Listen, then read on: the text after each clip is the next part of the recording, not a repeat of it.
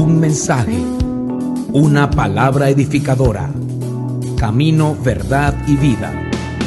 Con Mario Luis Suárez, predicador, escritor y apóstol del Ministerio Internacional Camino, Verdad y Vida de Venezuela. Prepárese para recibir una palabra que bendecirá su vida. Quiero que esta palabra quede registrada en tu espíritu, en tu corazón. Y, y quiero que, que podamos desmenuzar algunos detalles y llenar nuestro corazón del conocimiento de Dios y también de, de estas verdades que, que son tan necesarias y útiles para nuestras vidas. Amén. Dice Lucas 5.12, Lucas 5.12 y 13, dos versículos. Sucedió que estando él en una de las ciudades, se presentó un hombre lleno de lepra, el cual, viendo a Jesús, se postró con el rostro en tierra y le rogó diciendo, Señor, si quieres, puedes limpiarme. Entonces extendiendo él la mano, le tocó diciendo, quiero, sé limpio. Y al instante la lepra se fue de él. Amén. ¿Cuántos le dan un aplauso a la palabra de Dios?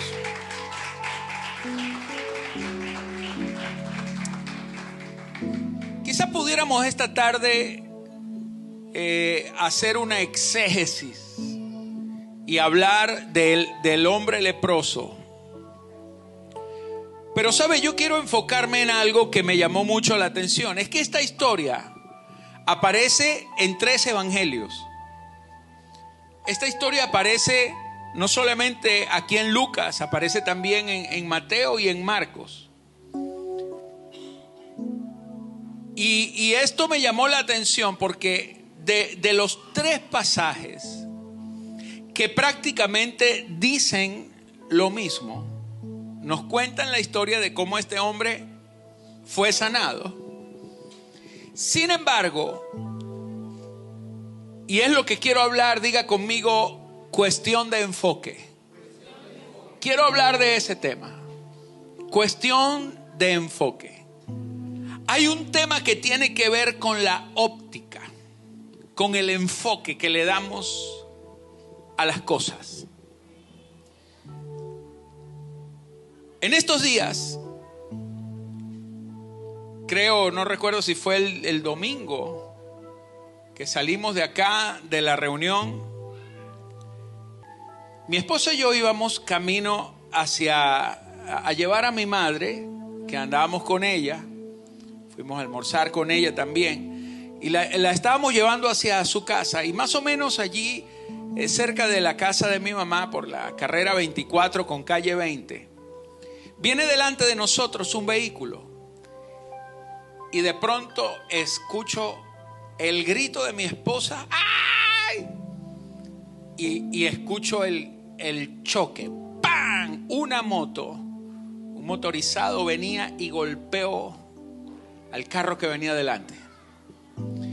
Bueno, había gente alrededor y de inmediato yo venía detrás y vimos todo, vimos todo. Eh, mi esposa siempre, ella tiene mejor óptica que yo. Y ella vio todo lo que pasó. Y yo vi fue solamente el choque, pero, pero ella vio cuando el motorizado venía, trató de pasar a otro carro y, y golpeó a la señora que ya prácticamente había, había pasado, ¿no? Y el motorizado venía con la esposa, la esposa salió volando, yo vi las piernas de la señora y cuando cayó al piso, y honestamente yo pensé que el, el, auto le había pasado por encima, pero no. No le pasó gran cosa, fue golpes, pero no hubo sangre, no hubo eh, huesos rotos, nada de eso. Solamente el golpe, el susto. Y, y entonces empezaron a salir personas de todos lados Y había uno como que no sé si era funcionario, por lo menos él dijo que él era funcionario. Y entonces aquí hay que llamar a las autoridades. Yo creo, yo creo que ahí había otras intenciones. No, no quiero especular con esto, ¿no? Pero que como, como que no había las intenciones de ayudar en el momento sino las intenciones oscuras, usted sabe, de aprovecharse de situaciones para tener algún beneficio. No sé, realmente fue la impresión que nos dio. Pero lo cierto es que las discusiones estaban que si tú venías, que si yo venía, que si es culpa tuya, que si es culpa del otro. Pero de repente viene una persona que no estaba ahí, sino que de pronto aparece en el escenario y dice, yo sí vi cómo fueron todas las cosas. Bueno, pero nosotros también porque estamos... No, ustedes lo vieron desde acá abajo, pero yo estaba ahí arriba en el edificio. Y yo vi cómo pasó todo. Y entonces por lo que él vio, se resolvió el asunto. Porque el muchacho de la moto reconoció que había sido su culpa. Quienes iban conduciendo eran dos señoras muy mayores, pero muy mayores. Ochenta y tantos años tenían las dos señoras.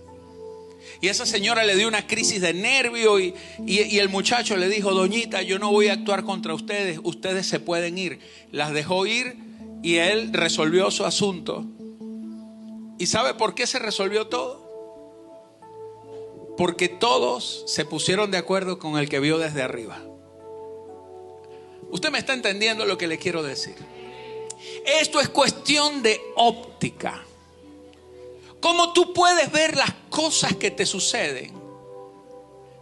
El de la esquina vio una cosa, el de la moto vio otra, la del carro vio otra. Los que veníamos detrás vimos algo, pero el que vio todo el panorama es el que lo vio desde arriba.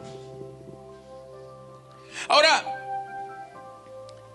aquí está un relato. Mateo y Marcos nos dicen una cosa.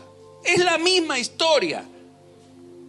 Pero me gusta la óptica de Lucas. Porque mientras que los otros comienzan de una vez hablando del leproso, aquí el apóstol Lucas comienza con una palabra muy interesante. El versículo 12, la historia comienza diciendo, sucedió. Diga conmigo, sucedió sucedió. Hermano, hay cosas que usted no está esperando, pero ocurren. Amén. De pronto usted hoy no estaba programado para ciertas cosas y de pronto le llegó alguna noticia, algo que pasó, algo que sucede. Y todas nuestras vidas Independientemente de que estemos preparados o no, de que estemos programados o no para aquello, de que tengamos nuestra agenda personal, hay una agenda divina, hay una agenda programada por Dios. Y esta historia, este relato, sencillamente dice, sucedió. ¿Qué sucedió? Sucedió que estando él, Jesús, en una de las ciudades, no era ni siquiera importante nombrar en qué ciudad. Porque los sucesos no están ligados a territorios, no están ligados a cuestiones personales, están ligados a un plan divino, a un propósito. Todo depende de la óptica. Amén. Diga conmigo, es cuestión de óptica. Es cuestión de enfoque, es cuestión de cómo lo estás viendo. Sencillamente sucedió. Pero tú en el mismo suceso puedes estar viendo un problema, puedes estar viendo una tragedia o puedes estar viendo una oportunidad. Por ejemplo, el leproso vio una oportunidad. La gente que vio al leproso vio un acto atrevido, grosero, vio una falta de respeto porque dice que sucedió que mientras Jesús estaba en la ciudad, ¿dónde estaba? En la ciudad, no estaba en las afueras, estaba en la ciudad y de pronto este hombre se presentó, se apareció. E, ellos no podían entrar en las ciudades, los leprosos. Entonces, ¿qué, veía el leproso? El, leproso vio su única oportunidad. La gente vio un, un acto de irreverencia. Amén. Mateo y Marcos vieron a un leproso. Pero Lucas vio, no vio a un leproso. ¿Qué dice aquí? Se presentó un hombre lleno de, de, lepra. Ahora, ¿acaso un hombre lleno de lepra no es un leproso? Diga conmigo, es cuestión de óptica. Es cuestión de óptica. Porque mientras que para Marcos y para Mateo aquel hombre era un leproso, Lucas, por una cuestión de óptica, entendió que el asunto de la lepra era circunstancial y no era condicional. La lepra no condicionaba al individuo. ¿Me está entendiendo? Él vio a un hombre que estaba lleno de lepra. Usted puede ver al leproso o usted puede ver a un hombre que está con una situación que no le corresponde. Usted puede calificar al hombre por lo que tiene o por, la, o por lo que esté viviendo. Usted puede ver a un fracasado o puede ver a alguien que está en un proceso. ¿Me estás entendiendo? Esto es cuestión de óptica. Si tú lo estás mirando desde la esquina de aquí abajo, o si lo estás mirando como lo mira el que está arriba, tú vas a ver algo totalmente diferente. Entonces la Biblia dice que sucedió. Porque mi amado, tú puedes ser apóstol, profeta, pastor, evangelista, maestro o sencillamente puedes creerte que tú no eres nada Puedes sencillamente ser un hermanito recién llegado a la iglesia o lo que sea. No importa cómo tú te veas. Siempre van a ocurrir cosas. Los problemas no respetan rangos, ni antigüedad, ni autoridad. Los problemas se le presentan a todos. Todos tenemos un día malo. Todos vamos a tener un día en donde tenemos abundancia y toditos vamos a tener un día en donde no tenemos un medio en el bolsillo. No sé si alguien me estará entendiendo que no ha pasado por eso. A ver, los multimillonarios que nunca le ha faltado nada, digan amén. ¿Se da cuenta? Hay sucesos. Entonces esta historia comienza diciendo, sucedió en nuestra vida hay sucesos. Pero ¿cómo afrontas tú el suceso? Cuestión de óptica. Es cuestión de cómo lo estás viendo. Entonces dice que sucedió y es que los sucesos, tú puedes verlos como situaciones aisladas, tú puedes verlo como, como la gota que derramó el vaso. Es es lo que me faltaba. Esta es la gota que derramó el vaso. ¿Me estás entendiendo? Tú puedes, tú puedes verlo como, como un acto más de la mala suerte del destino. Y sentirte golpeado y sentirte desmoralizado y sentirte que, que tu vida no tiene sentido a causa del suceso. O puedes entender que el suceso no es algo aislado, sino que forma parte de un proceso.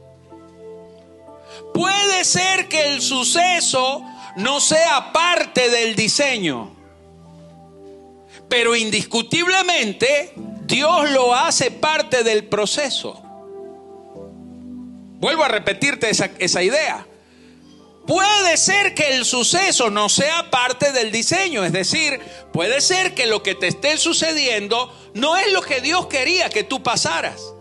Por ejemplo, tomaste una mala decisión y en la mala decisión que tomaste pasaste por un mal tiempo, una mala temporada que no estaba en los planes de Dios, que no estaba en el, en el diseño original de Dios para ti. Porque Dios no quiere que le vaya mal a sus hijos, ¿sí? Pero aunque no sea parte del diseño, indiscutiblemente Dios lo vuelve parte del proceso, porque a los que aman a Dios, todas las cosas les ayudan a bien. O sea que Dios es tan bueno contigo que aún aquello que no forma parte del diseño, aún aquello que no estaba dentro de su voluntad, aún aquello que Dios nunca quiso que tú pasaras, y tú pasas por esas cosas, Dios dice, te amo tanto que voy a aprovechar todo lo malo que te está sucediendo para, para sacarte algo bueno. Porque Dios es tan perfecto que de lo malo saca cosas buenas. Aunque eso no quiera decir que lo malo forme parte de su voluntad. Hay cosas que son dolorosas y que sí son parte del diseño. Por ejemplo, usted puede ver a un Judas dándole un beso al Señor y entregándolo y vendiéndolo por 30 piezas de plata y, al Señor diciéndole con un beso entregas al Hijo del Hombre y entonces al mismo tiempo usted puede ver que al lado de ese suceso dice, y esto sucedió, diga conmigo, y esto sucedió para que se cumpliera lo que estaba escrito. O sea, hay cosas dolorosas que sí son parte del diseño. Pero hay cosas dolorosas que no son parte del diseño. Por ejemplo, cuando Pedro negó a Jesús, parte del diseño era que Jesús fuera traicionado por sus amigos. Pero lo que Dios no quería es que Pedro negara al Señor. Y entonces el Señor le dice a Pedro, Pedro, Pedro, Satanás te ha pedido para zarandearte como se zarandea el trigo. Yo recuerdo cuando estaba chico, había un juguete que era como un trompo gigante, un trompo así grandote que lo llamaban zaranda. ¿Cuántos tuvieron una zaranda o sabe lo que es una zaranda? Y entonces tenía como una varilla con un tornillo sin fin, así como, como una mecha de taladro. Y usted le daba así y la zaranda empezaba a dar vueltas. Y sonaba y era un trompo que bailaba. Y esa era una zaranda.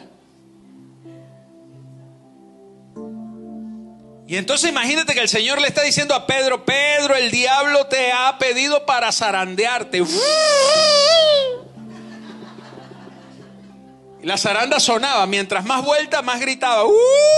Sonaba, ¿no? Tenía como unos agujeritos, era una cosa así grande.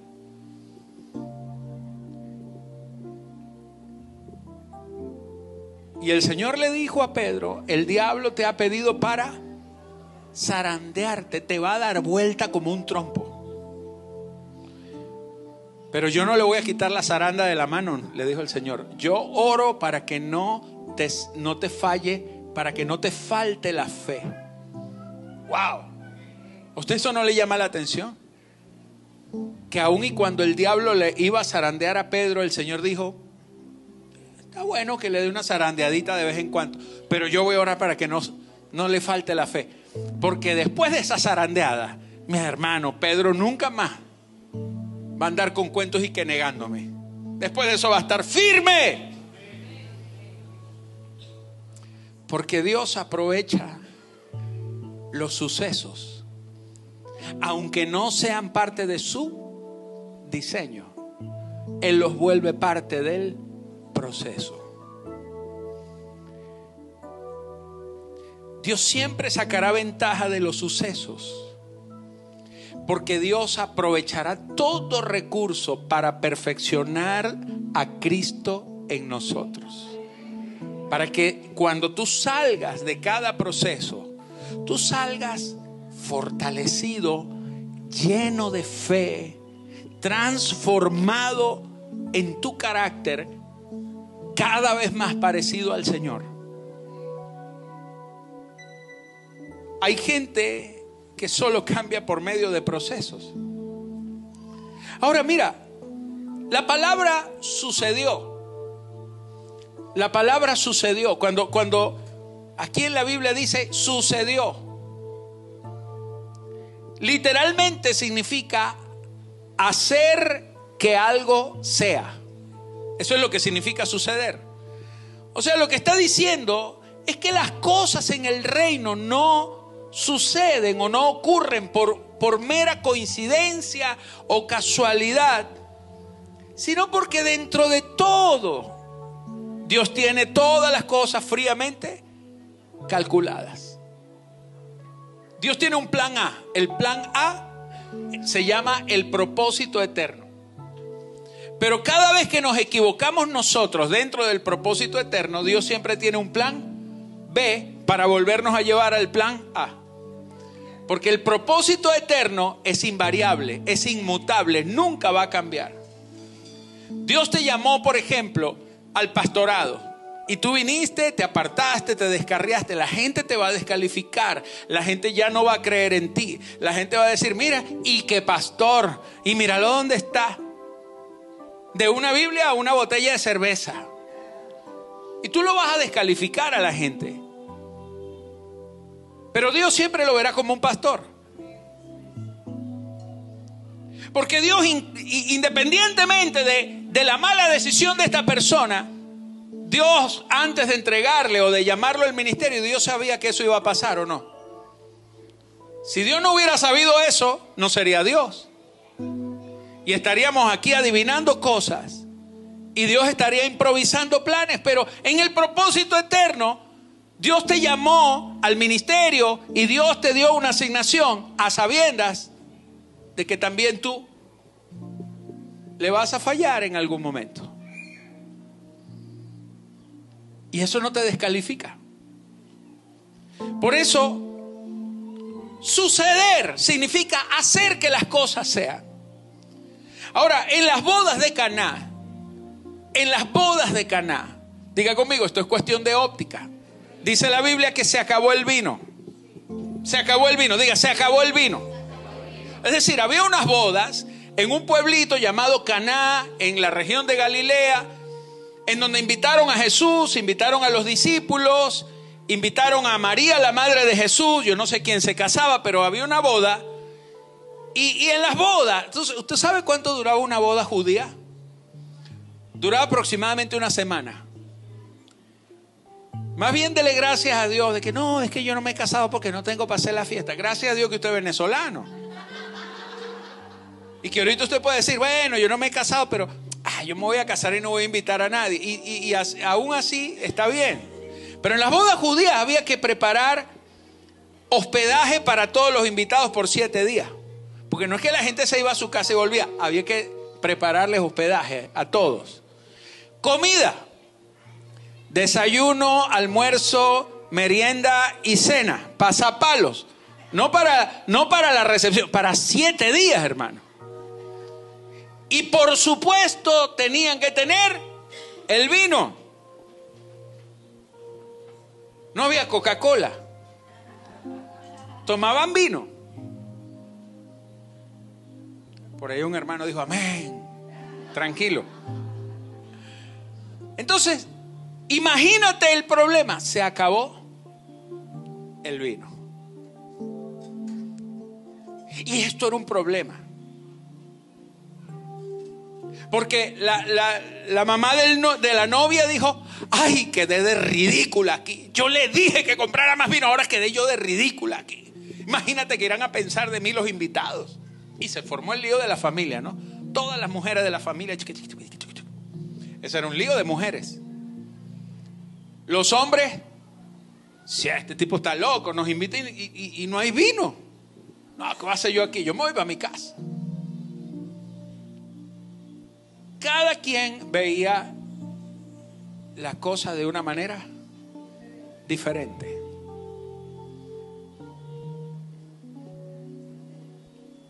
Tremendo, ¿verdad? El novio dijo, bueno, ya yo me casé, por mí que se acabe eso, yo me voy para mi fiesta. ¿Sí o no? María, la madre de Jesús, viene y se le acerca y le dice, Señor, hijo mío, se acabó el vino. Y Jesús, que está viendo las cosas, está viendo el panorama completo, le dice, mujer, ¿y, ¿y qué tengo que ver yo con eso?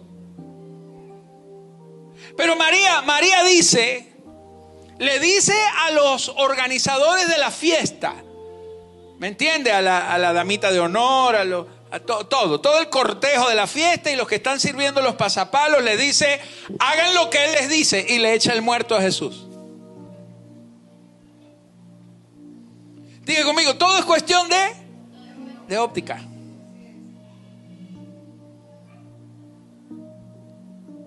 Y entonces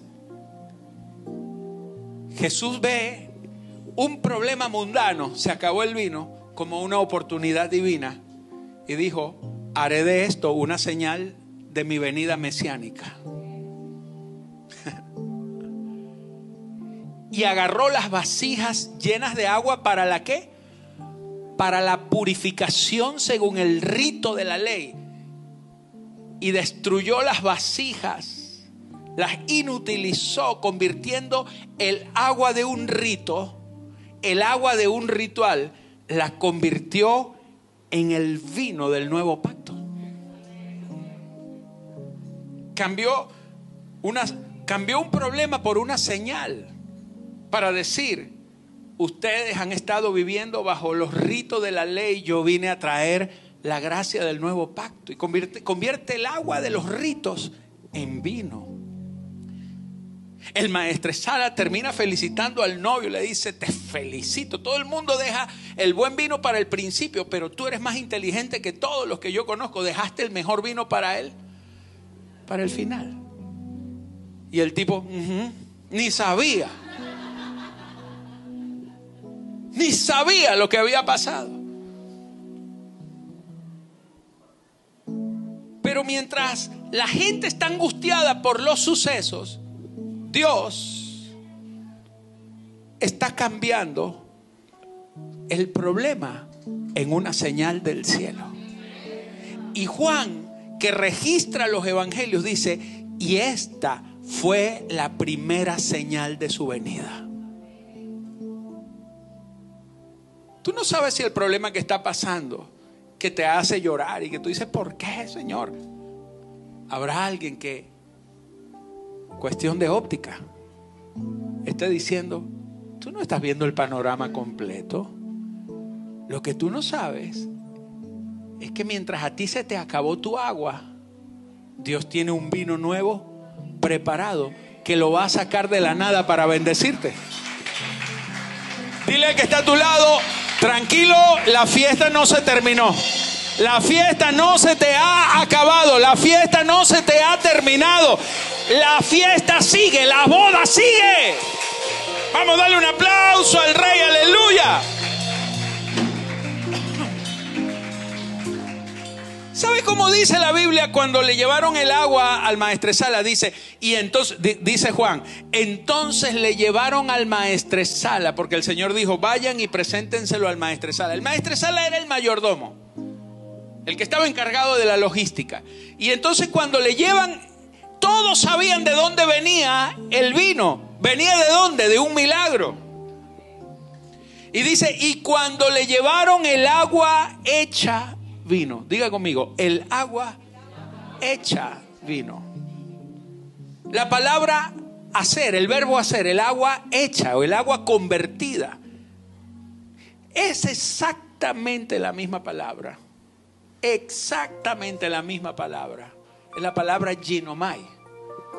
Y es exactamente la misma palabra con la que Lucas comienza este relato diciendo, Ginomai, sucedió. El agua sucedida en vino es lo mismo y sucedió. O sea que esta historia del suceso comienza ya con la presuposición de que ya Dios está en el asunto. De que lo que pueda sucederte, aunque tú no lo veas bueno, aunque te saque lágrimas, aunque te duela y aunque no lo entiendas, ya de antemano, Dios está en el asunto. Porque todo lo que sucede es que hay una transformación de un agua y de una vasija inútil en la continuidad de tu fiesta. Aleluya. Dale, dale ese aplauso al rey. Aleluya. Aleluya. Ahora, lo segundo que me llama la atención es que dice, sucedió que estando Jesús, estando él en una de las ciudades, se presentó un hombre.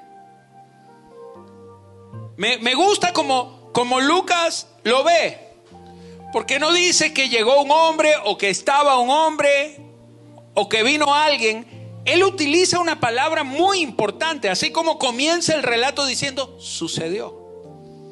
Lo segundo que dice el apóstol Lucas es, ¿qué sucedió? Que se presentó un hombre. Se presentó. Diga conmigo, cuestión de óptica. ¿Usted se acuerda? Los discípulos, eh, eh, algunos lo vieron como un atrevimiento. ¿Cómo se le ocurre a este leproso venir acá? a tocar a Jesús, a hablarle a Él. Qué grosería, qué falta de respeto.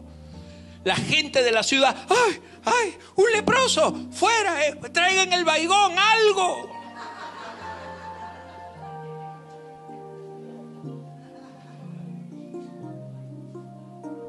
Dios mío, ¿qué se hizo Juan Guardia? El alcohol y el tapabocas, ¿dónde está?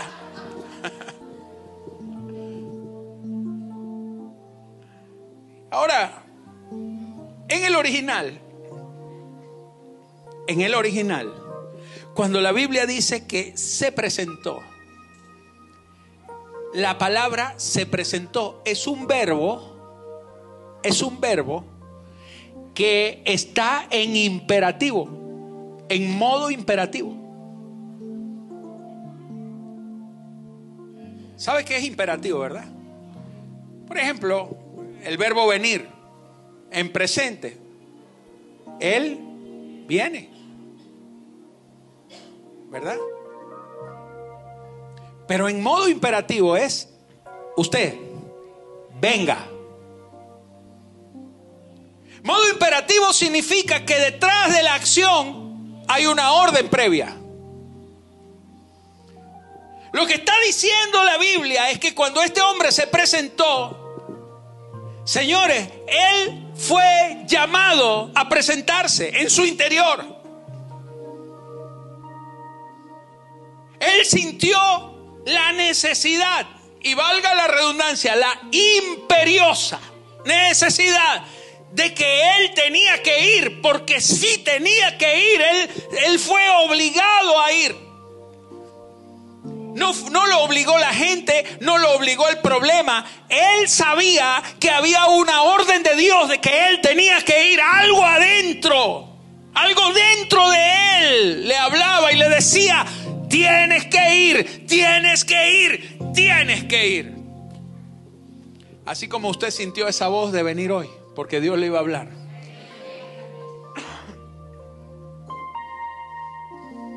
Ahora cuando, cuando tú te presentas sin haber sido invitado por los hombres, pero fuiste traído por el Señor, no importa lo que los hombres piensen, Dios hará lo que Él quiere. Este verbo es en imperativo. Él estaba obedeciendo una orden superior. Y todo lo que usted tienes que hacer en estos próximos días es abrir el corazón, abrir tu espíritu a esa voz del Espíritu de Dios, a la voz de Cristo dentro de ti. Porque el Señor te va a mover, va a moverte, Él va a llevarte, incluso a situaciones donde te va a poner en incomodidad, porque e, este leproso estaba incómodo allí, ahí nadie lo quería, ahí todo el mundo quería que se fuera, pero Él sabía que tenía que ir allí y presentarse cara a cara delante del Señor y postrarse delante de Él, aunque lo echaran a golpes y a patadas.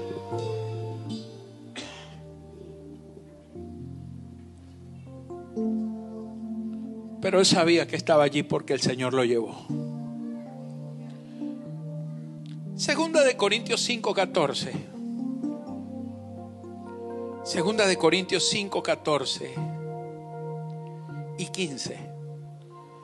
Dice, porque el amor de Cristo nos constriñe pensando esto, que si uno murió por todos, luego todos murieron. Y por todos murió para que los que viven ya no vivan para sí, sino para aquel que murió y resucitó por ellos. Esto es cuestión de óptica, mi amado. Aquellos vieron un atrevimiento, el leproso sintió una voz que lo obligó a ir él se sintió obligado en su voluntad. Él tenía miedo de presentarse porque sabía que socialmente sería repudiado y hasta podía ser apedreado y castigado por eso. Pero había una voz que le dijo, ve. No era la voz del oportunismo. Era la voz de Dios dentro de él, porque Dios sabía lo que iba a hacer. Ahora, aquí dice, en este versículo que acabamos de leer, que el amor de Cristo nos constriñe. Y usted sabe, ya yo le he explicado en varias oportunidades lo que significa constreñir. A ver, ponga cara de constreñido. No, no es estreñido. Ni extrañado tampoco. Es constreñido. ¿Qué, significa constreñir? Mire, no vamos a ir al hebreo, al griego, váyase al diccionario común de la diccionario en español. Constreñir significa obligar a alguien por la fuerza a hacer algo que no está en su voluntad. Entonces la Biblia está diciendo que el amor de Dios nos constriñe. La Biblia está diciendo que Dios te ama tanto que te va a agarrar por las orejas y te va a llevar y te va a meter en unas situaciones de aprieto que tú no las entiendes y que tú vas a decir, ¿y qué hago yo aquí? Y usted se me queda aquí porque es que lo voy a bendecir. Aleluya. A ver, ahora sí ponga cara de contrañido y diga, ah, ahora sí entiendo.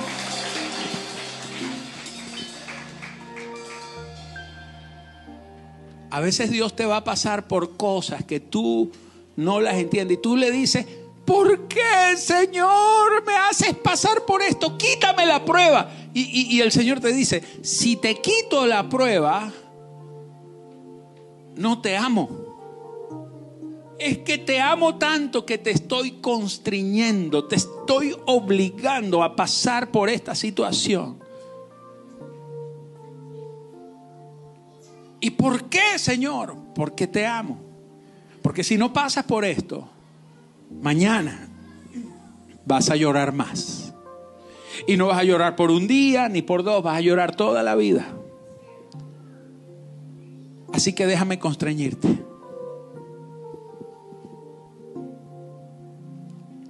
Déjame obligarte porque te amo.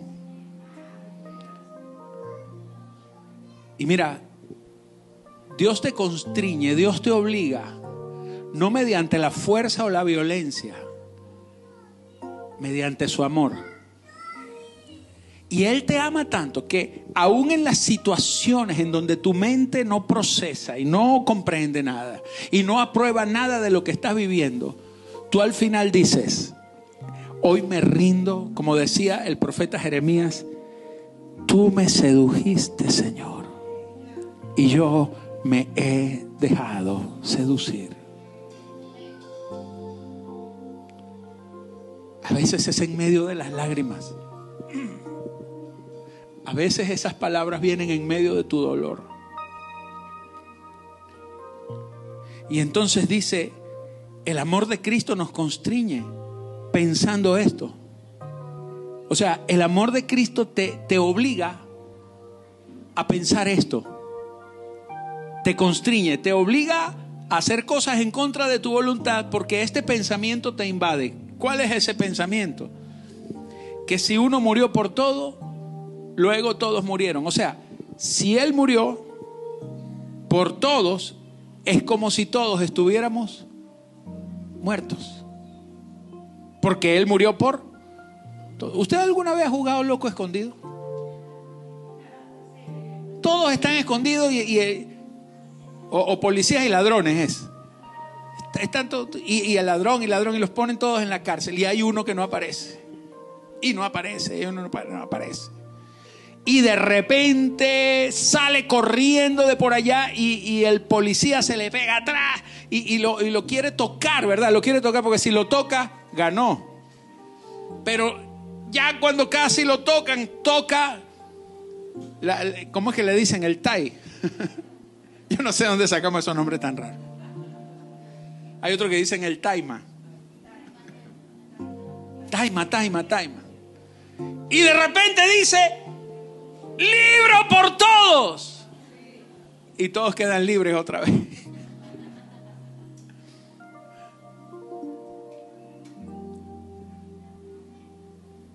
Eso fue lo que hizo Cristo. Estábamos todos presos. Y de repente aparece Él. Y dijo, libro por todos. O sea que si Él estaba libre, es como que todos estuvieran libres. Si Él murió por todos, es como si todos estuvieran muertos. ¿Y qué tiene que ver eso con constreñir? Bueno, que este pensamiento te invade, que Él murió por todos, para que los que viven ya no vivan para sí, sino para aquel que murió y resucitó por ellos. Para que el resto de tu vida tú no vivas haciendo lo que tú quieres o haciéndolo a tu manera, sino que cuando tú entiendes que Él murió por ti y te libró, ya de aquí en adelante toda tu vida no se merece a ti, se merece a Él. Toda tu vida no depende de ti, depende de Él, porque si Él murió y te libró, entonces para que el resto de tu vida tú no lo vivas de acuerdo a tu propia vida, sino de acuerdo a la vida de aquel que murió y resucitó por ti. ¿Y eso qué quiere decir? Que después de este dolor que puedes estar pasando, vas a terminar bien, en victoria, perfeccionado, bendecido, alentado, fortalecido, porque lo que termina todo esto es no en muerte, sino en una poderosa resurrección de tu vida. Aleluya, dale un aplauso a Él. Es cuestión de óptica, mi amado. Lucas no dice un leproso, como dice Mateo y como dice Marcos. Lo tercero que dice aquí Lucas es, sucedió que se presentó un hombre lleno de lepra. Y vuelvo a repetirle, quizá usted me diga, Apóstol, si usted sabe, usted y yo sabemos que un hombre lleno de lepra es un leproso. ¿Cómo le llama usted al que roba? Ladrón. Y al que atraca, atracador. ¿Me entiende? ¿Cómo llama usted a alguien que mata a otro? Asesino. ¿Y cómo llamaría usted a un hombre con, con lepra? Pero no. Lucas no lo llama leproso. Porque Dios nunca te va a condicionar a tu defecto. Dios siempre te va a condicionar a su propósito. Porque lo que está mal no es el hombre, es la lepra. Y Dios siempre va a ver al hombre y no al pecado. Por eso usted está aquí. Porque Dios perdonó el pecado, pero salvó al hombre.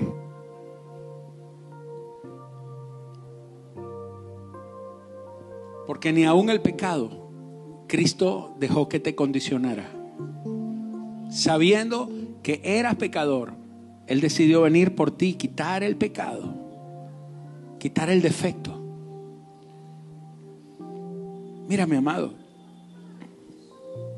hay una palabra en Joel 3.10. Joel 3.10. Dice, forjad espadas de vuestros asadones y lanzas de vuestras hoces. Escúcheme. ¿Qué es el asadón? El asadón es el aguijón que se utilizaba para clavarlo en la tierra cuando se araba la tierra con bueyes. Entonces el Señor está diciendo, del asadón, de esa púa que entra en la tierra, vuélvalo una espada. Y de la hoz, ¿sabe lo que es la hoz? Que es como una cuchilla eh, curva que se utilizaba para, para la siega. Él está diciendo, convierta sus hoces en lanzas. Dile que está a tu lado. Dios todo lo transforma. Tú puedes vivir toda la vida como un esclavo o sentir que en las manos lo que el instrumento que con el que te sientes atado realmente es un arma poderosa de guerra lo que tienes en las manos. Quizá el problema que estás viviendo, tú lo ves como una gran situación de la cual no puedes salir y a lo, mejor Dios lo está viendo como una tremenda oportunidad. Él está diciendo, convierte la hoja en lanza. Convierte el asadón en espada. Convierte el problema en una victoria. Convierte la prueba en un proceso de gloria. Transfórmalo. Es cuestión de óptica. Y si usted me dice, apóstol, eso no quiere decir esto, mire lo que dice al final, forjad espadas de vuestros asadones, lanzas de vuestras hoces, y diga el débil, fuerte soy, porque Dios no te ve como débil, Dios no mira la debilidad de tu cuerpo, Dios mira la fortaleza de su espíritu, porque si usted tiene el espíritu de Dios, usted es más que vencedor en Cristo Jesús. Usted es fuerte. Usted puede cambiarlo todo. Es cuestión de óptica. Aleluya. Es cuestión de óptica. Termino en esta, en esta noche. Cuestión de óptica. Vamos a leer otra vez el, el panorama. Dice, sucedió sucesos que forman parte de un proceso. Que estando él en una de las ciudades se presentó, hay un llamado superior en tu vida que te constriñe. Y cuando Dios te obliga a algo, Él termina transformándolo todo. Amén. Se presentó un hombre lleno de lepra. Dios no te ve por tu condición de necesidad, por tu condición de debilidad. Él dice, mira mi espíritu. No es con espada, no es con ejército, es con mi espíritu, dice el Señor. Y dice, un hombre lleno de lepra, el cual viendo a Jesús. Aleluya. Diga cuestión de óptica. Dice, el cual viendo a Jesús, se postró con el rostro en tierra y le rogó ¿Y sabes lo que le dijo? Si quieres, puedes limpiarme. Entonces Jesús extendiendo la mano lo tocó. Tocó al leproso. Le tocó la lepra. Él no se sintió contaminado. y le dijo, quiero. Se limpió. Y al instante, no dice, dejó de ser leproso. Dice, la lepra se fue de él. Porque es cuestión de óptica. Él no dejó de ser leproso porque Dios nunca lo vio como un leproso. Dios lo que vio es que había una lepra en un lugar incorrecto y la lepra se tuvo que ir a donde pertenecía, a los abismos. La lepra se fue de él. Esto es cuestión de óptica. ¿Qué cambió todo? Que durante muchos años aquel hombre estuvo viendo la lepra. Aquel hombre estuvo viendo su problema. Aquel hombre estuvo viendo su deterioro. Aquel hombre estuvo viendo su dolor, estuvo viendo su enfermedad, estuvo viendo su llaga, estuvo viendo su condición. Cada día era un día menos eh, eh, sin su familia. Cada día era un día menos sin sus amigos. Cada día era un día menos sin dinero, sin recursos, sin trabajo, sin oportunidad.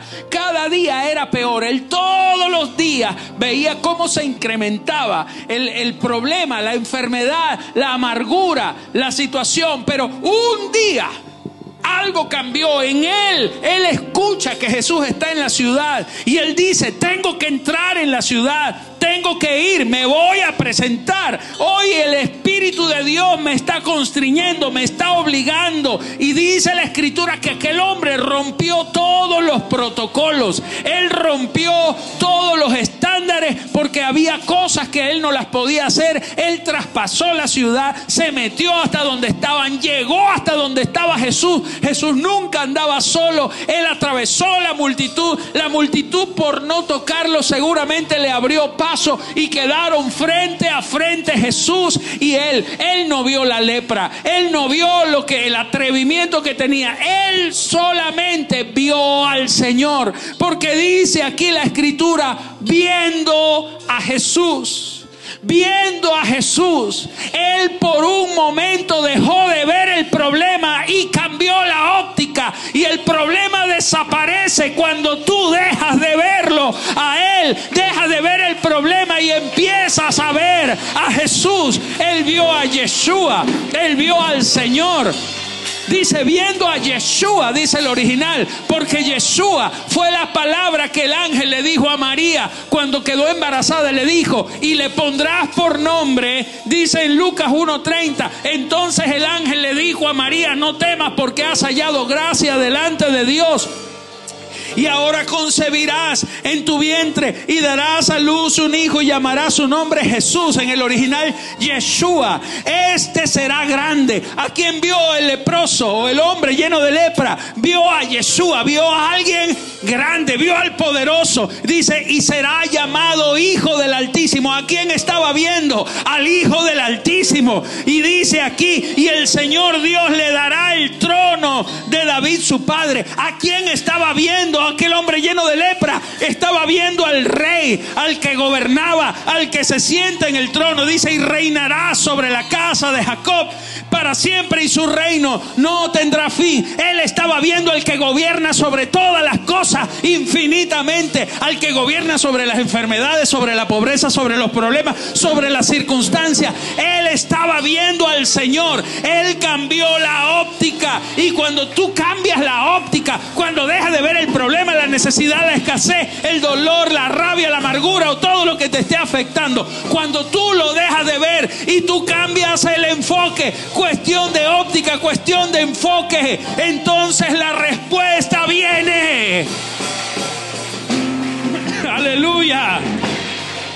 Aleluya. Dale un aplauso al Señor.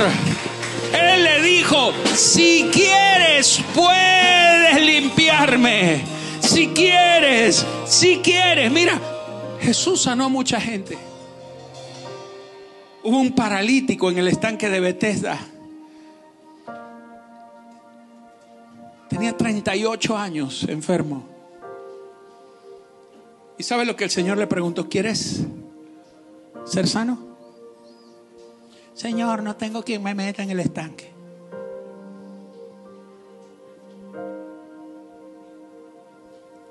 Yo no te pregunté si tenías quien te metiera en el estanque.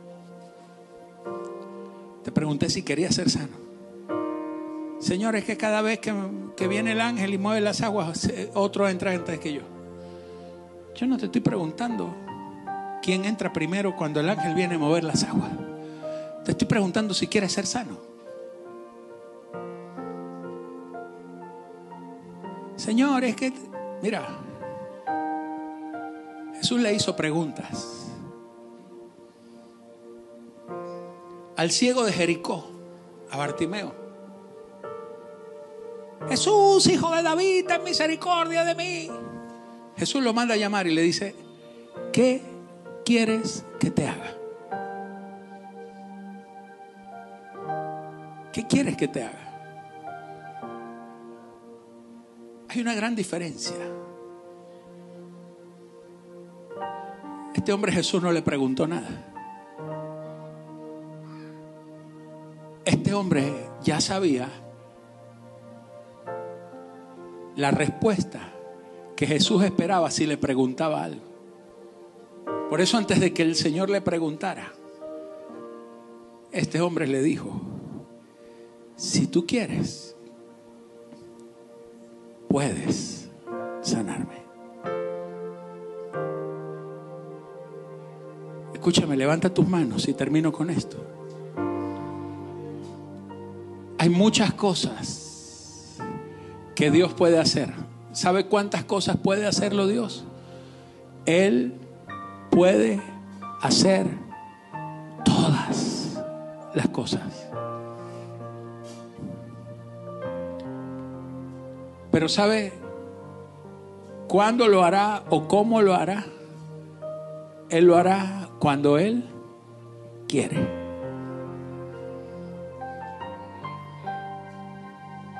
Porque esto no es un asunto, sino de su voluntad.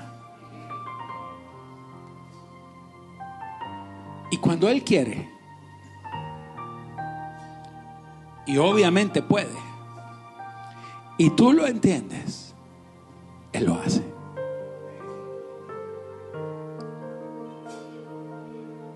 Cuando tú entiendes que todas las cosas, deleítate a sí mismo en Jehová y Él concederá las peticiones de tu corazón. Déjate moldear como se moldea la arcilla, es lo que está diciendo ese versículo. Y cuando tú te dejes, cuando tú seas moldeable y puedas entender su voluntad, Él hará todo conforme a su voluntad. Porque todo lo que pidiereis al Padre en mi nombre, según su voluntad, Él lo hará. Si está en el tiempo, si está en el diseño, si está en el propósito y si está a la manera de Dios, Él lo hará. Levanta tus manos, aleluya. Póngase de pie. El Señor extendió su mano y tocó a aquel hombre. Y el Señor le dijo exactamente las mismas palabras que el Señor le dice a todos los que obran según su voluntad. Le dijo, quiero, ser limpio. El Señor le dijo, quiero. ¿Sabes qué te está diciendo el Señor? Quiero. Quiero hacerlo en tu vida. Quiero provocar la respuesta que has estado esperando. Solamente es cuestión de óptica. Solamente es que cambies el enfoque. Solo es que cambies hacia dónde has estado mirando. Porque si miras a Cristo, en Él está toda la respuesta, en Él está toda la gracia, en Él está todo el favor, en Él está toda la bondad, todo, la, plenitud de Dios está en Él. En Él estás completo, en Él no te falta nada, en Él está la respuesta que necesitas. Él es, el que enjuga toda lágrima. En Él no hay lágrimas, en Él no hay dolor, en, en Él no, no hay quebrantos por circunstancias, si nos quebrantamos es por su espíritu. Si nos quebrantamos, somos quebrantados por Él, por su mano. Aleluya. En esta mañana solo quiero decirte que Dios no niega tu fe. Cuando hay un hombre de fe que dice, Señor, si tú quieres lo puedes hacer, Él nunca va a negar tu fe. Él dice, quiero. Todo lo que tú con fe y de acuerdo a su voluntad solicitas de Él, Él te da la aprobación. Él te dice, yo quiero, yo sí te quiero bendecir, sí te quiero levantar, sí te quiero prosperar, sí te quiero sacar de donde estás, sí te quiero llevar a niveles superiores, sí, sí quiero. Es lo que te dice el Señor. Esto es cuestión de óptica, esto es cuestión de poner la mirada en Él. Vamos, levanta tus manos, amada iglesia. Pon tu mirada en Él, pon tu mirada en Él. Yo no sé si tú quieres en esta mañana darle gracias al Señor y decirle, Señor, he estado mirado para el lado, he estado mirando para el lado incorrecto. No he estado mirando, Señor, lo que tú ves. No he estado mirando, Señor, las cosas según tu óptica. No las he estado mirando. He estado mirándolo desde aquí abajo, desde la esquina, pero desde arriba. El que mira las cosas desde arriba cambia todo el panorama. Él soluciona todo lo que no tiene solución. Él cambia toda situación. Aleluya. Vamos, levanta las manos a los cielos. Él está aquí. Su gloria está aquí. Su gracia está aquí. Él es tu Dios. Él es tu Señor. Él es a quien tienes que mirar. Puesta tu mirada en el autor y en el, en el consumador de la fe. Puesta la mirada en el Señor. Aleluya. Puesta mirada en Él no mirando las cosas terrenales, sino poniendo nuestras miradas en lo eterno. Aleluya. La Biblia dice que Moisés se sostuvo como viendo al invisible. Al invisible tú lo puedes ver en Cristo. Tú lo puedes ver allí en la presencia de Cristo en tu vida. Allí está el invisible. El invisible se volverá visible. Porque aunque no lo veas a Él, verás su resultado, verás su gracia, verás su obra, verás su palabra manifestada y cumplida. Vamos iglesia, levanta las manos, dale a Dios la gloria, dale a Dios la gloria.